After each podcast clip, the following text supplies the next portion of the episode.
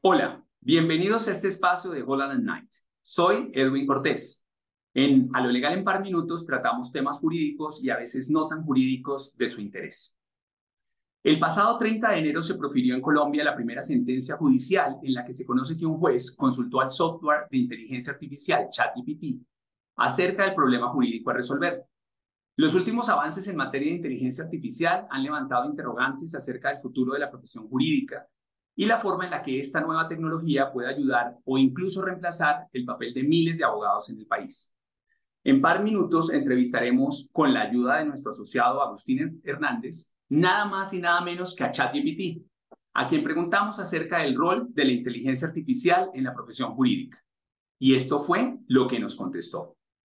¿Cómo puede ChatGPT ayudar a los abogados en el ejercicio de su profesión?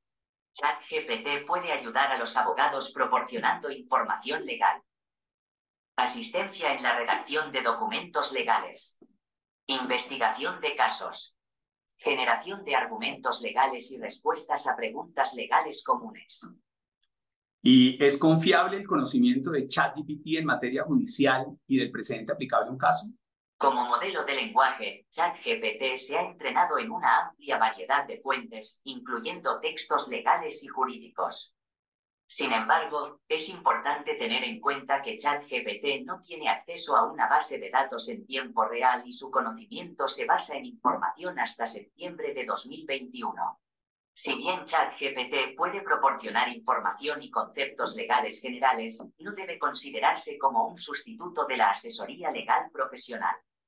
Siempre es recomendable consultar a un abogado calificado para obtener asesoramiento específico en materia judicial, ya que los casos y las leyes pueden variar según la jurisdicción y las circunstancias individuales.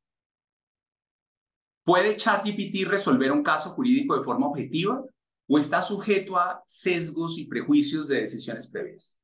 ChatGPT está diseñado para generar respuestas basadas en patrones y ejemplos encontrados en los datos de entrenamiento.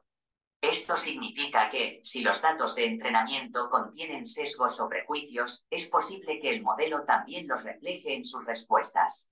Por lo tanto, ChatGPT puede estar sujeto a sesgos y prejuicios, lo que podría afectar su capacidad para resolver un caso jurídico de manera objetiva. Es importante tener precaución y utilizar el juicio humano al interpretar y aplicar las respuestas generadas por ChatGPT en asuntos legales. Bueno, y una última pregunta para ChatGPT. ¿La inteligencia artificial reemplazará el rol de los abogados en el futuro? Si bien la inteligencia artificial y la automatización pueden impactar ciertas tareas legales, los abogados no serán reemplazados en el futuro. La labor legal implica habilidades humanas, como razonamiento estratégico, empatía y comprensión contextual, que son difíciles de replicar.